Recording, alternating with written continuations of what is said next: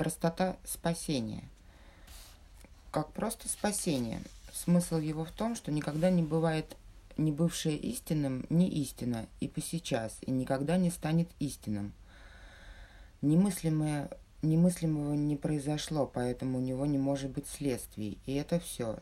Трудно ли это постичь тому, кто хочет, чтобы оно было истиной? Лишь нежелание осилить такой простой урок способно сделать его трудным. Трудно ли видеть, что ложное не станет истинным, а истинное ложным? Ты уже не можешь сказать, что не воспринимаешь раздин, разницу между истинным и ложным. Тебе было подробно разъяснено, как их различать и что предпринимать в минуту замешательства. Так отчего же ты упорствуешь, не постигая столь простых вещей?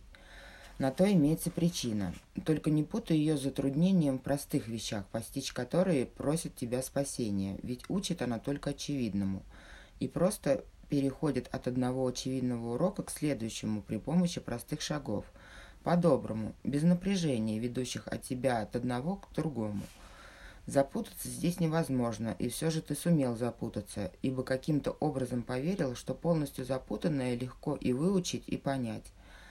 То, чему ты научил себя, поистине гигантский учебный подвиг, действительно невероятный, но пожелав, ты совершил его, не останавливаясь в своем стремлении, чтобы судить о том, как трудно этому учиться или насколько это сложно для понимания.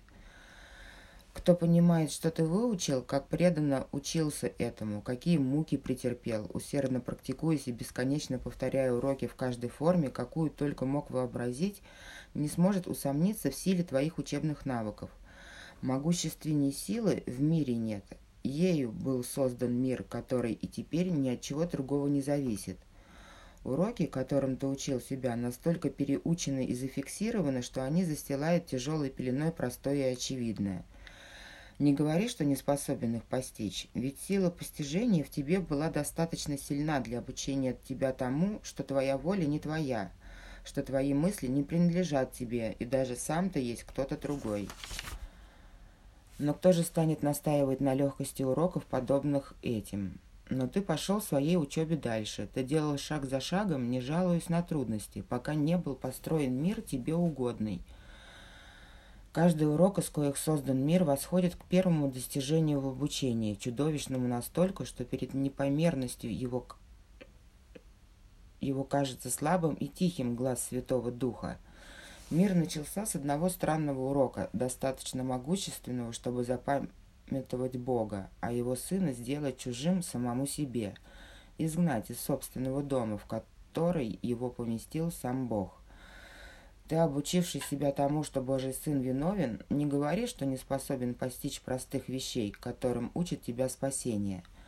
Способность постигать ты сам и создал и подарил себе, и создавалась она не с целью исполнения Божьей воли, а лишь поддержку твоего желания иметь возможность ей противостоять, а другой воли, раздельной с ней, быть более реальной, чем она сама – на демонстрацию этого и было направлено все обучение, и ты постиг все то, чему оно и было создано учить. А ныне затвердж... затверженное в древности стоит неумолимо перед глазом истины и учит тебя, что не истины его уроки слишком трудны для постижения, слишком сложны для видения и слишком уж противоречат тому, что истина на самом деле – но ты их выучишь, поскольку в том единственная цель твоих учебных навыков, которые усматривает в мире Дух Святой. Его простые уроки прощения имеют силу более могущественную, чем твоя, ибо они взывают к тебе от Бога и от твоего собственного «я». Так ли уж стих и слаб, и еле различим тот голос, что он не в состоянии подняться над какофонией и гамом лишенных смысла звуков? Не воля Бога, чтоб сын его забыл – и сила его воли в голосе, глашатая его. Какой урок ты выучишь? Какой исход и неизбежен, и уверен, как сам Бог, и вне вопросов и сомнений?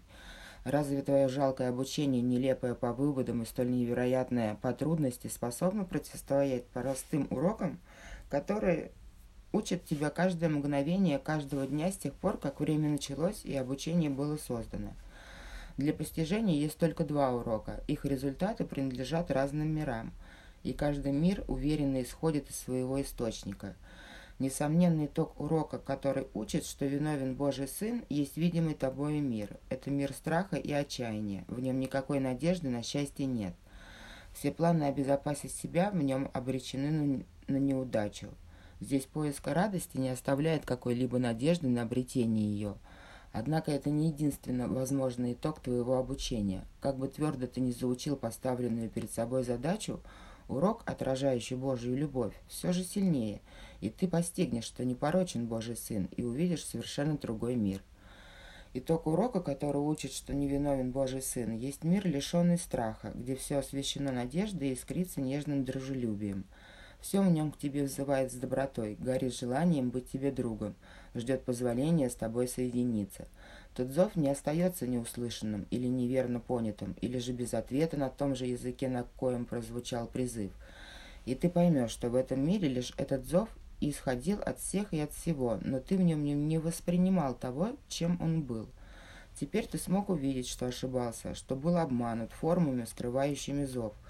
И ты, не услыхав его, утратил друга, всегда желавшего быть частью тебя.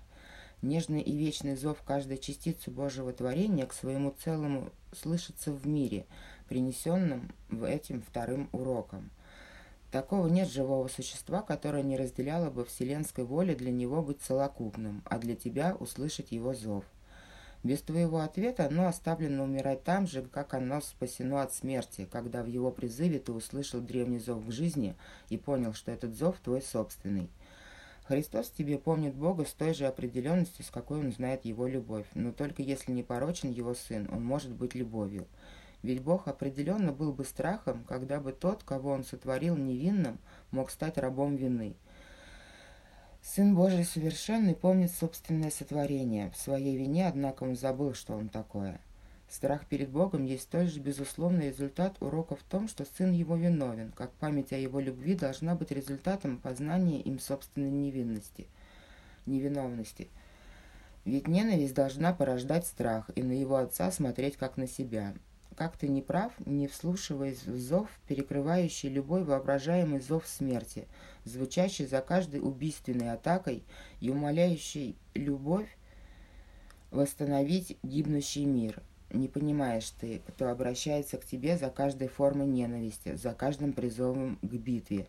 Но ты его узнаешь, как только дашь ему ответ на том же языке, что и его призыв – он явится, как только ты ему ответишь, и ты узнаешь в нем, что Бог есть любовь.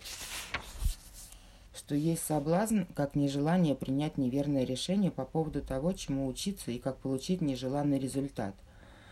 Признание нежелательности подобного состояния становится тем средством, с помощью которого выбор переоценивается, и предпочтение отдается другому результату. Обманут ты, поверив, будто ты, тебе милее разлад, страдания и боли. Не слушай призывы к этому внутри себя, а слушай глубинный зов за всеми нами, молящий о спокойствии и радости. Ведь мир будет дарить тебе и радость, и покой, ибо, как ты услышал, ты будешь отвечать «узри». Ответ твой будет подтверждением того, чему ты обучился. Итог и есть тот мир, который ты увидишь. Давай же остановимся на миг и позабудем все, что мы когда-либо постигли, все мысли, посещавшие нас – и всякую предвзятость в отношении того, что означают те или иные вещи и в чем их цель. Забудем наши собственные идеи о том, для чего создан мир. Мы этого не знаем. И пусть все образы, которыми мы отделили каждого, исторгнутся из наших мыслей и исчезнут. Так не суди, не зная ни благих, ни злобных мыслей о ком-то, когда-либо пришедшем тебе на ум – Сейчас ты его не знаешь, но ты свободен его заново узнать. Теперь он для тебя родился свыше, а ты родился свыше для него. Без прошлого, которое, казалось, приговаривало его к смерти, а вместе с ним тебя. Теперь он, как и ты, свободен жить, ибо ушло заученное в древности, оставив место для возрождения истины.